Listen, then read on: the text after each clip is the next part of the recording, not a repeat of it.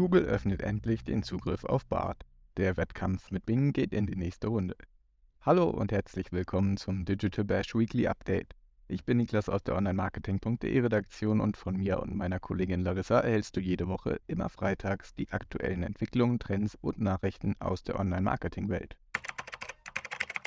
TikTok setzt scharfe Regeln für KI-Content fest, inklusive Markierung.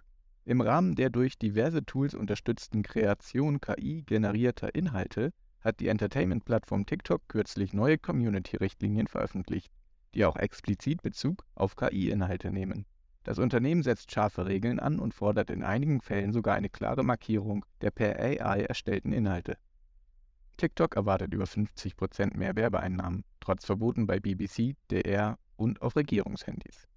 Auch für Ads könnten Marken und Creator KI-Dienste einsetzen, was womöglich eine doppelte Markierung notwendig machen würde.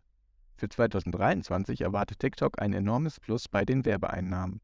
Doch die ByteDance-Tochter fürchtet zugleich um ihre Zukunft, zumindest im westlichen Raum der Welt, steht sie doch in den USA erneut vor einem möglichen Verkauf oder gar Verbot. In diversen Medienhäusern und Regierungen Nordamerikas und Europas ist TikTok auf Diensthandys schon nicht mehr erlaubt. Instagram, jetzt auch Ads in Suchergebnissen und per Push.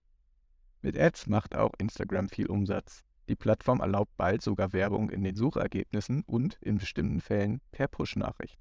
Meta Verified jetzt offiziell in den USA eingeführt.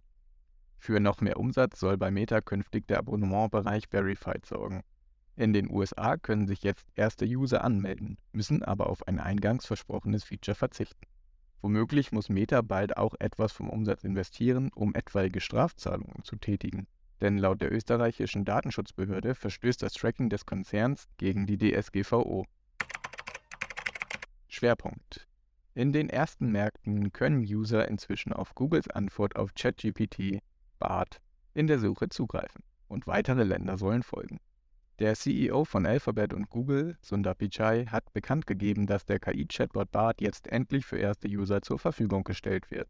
Google hatte BART Anfang Februar öffentlich vorgestellt, noch bevor Microsoft das neue Bing auf Basis von GPT-4 von OpenAI launchte. Allerdings konnten seither nur einige ausgewählte Trusted-Tester auf die Funktion zugreifen.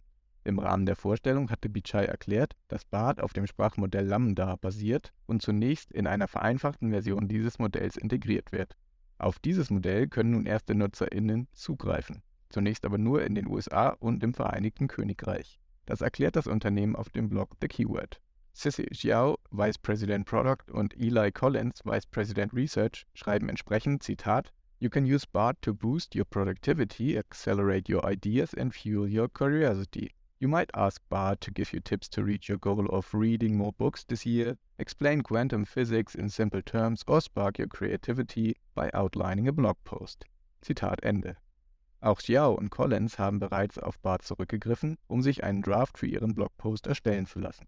Googles BART soll zudem in der Suche diverse Informationen, auch brandaktuelle, leicht zugänglich machen. Selbst bei komplexen Suchanfragen soll die KI relevante Ergebnisse liefern, die über klassische Suchergebnisse in Form von Listings, Snippets, Bildern und dergleichen hinausgehen. CEO Sundar Pichai hat im vergangenen Monat erklärt, Zitat, BART kann ein Ausdruck für Kreativität und ein Ausgangspunkt für Neugier sein. Ob es nun darum geht, einem Neunjährigen die neuen Entdeckungen des James Webb Weltraumteleskops der NASA zu erklären oder mehr über die derzeit besten StürmerInnen im Fußball zu erfahren. Zitat Ende.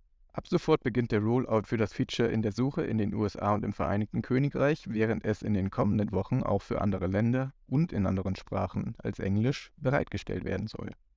Interessierte können sich ähnlich wie bei Bings neuem KI-Chatbot auf einer Warteliste einschreiben.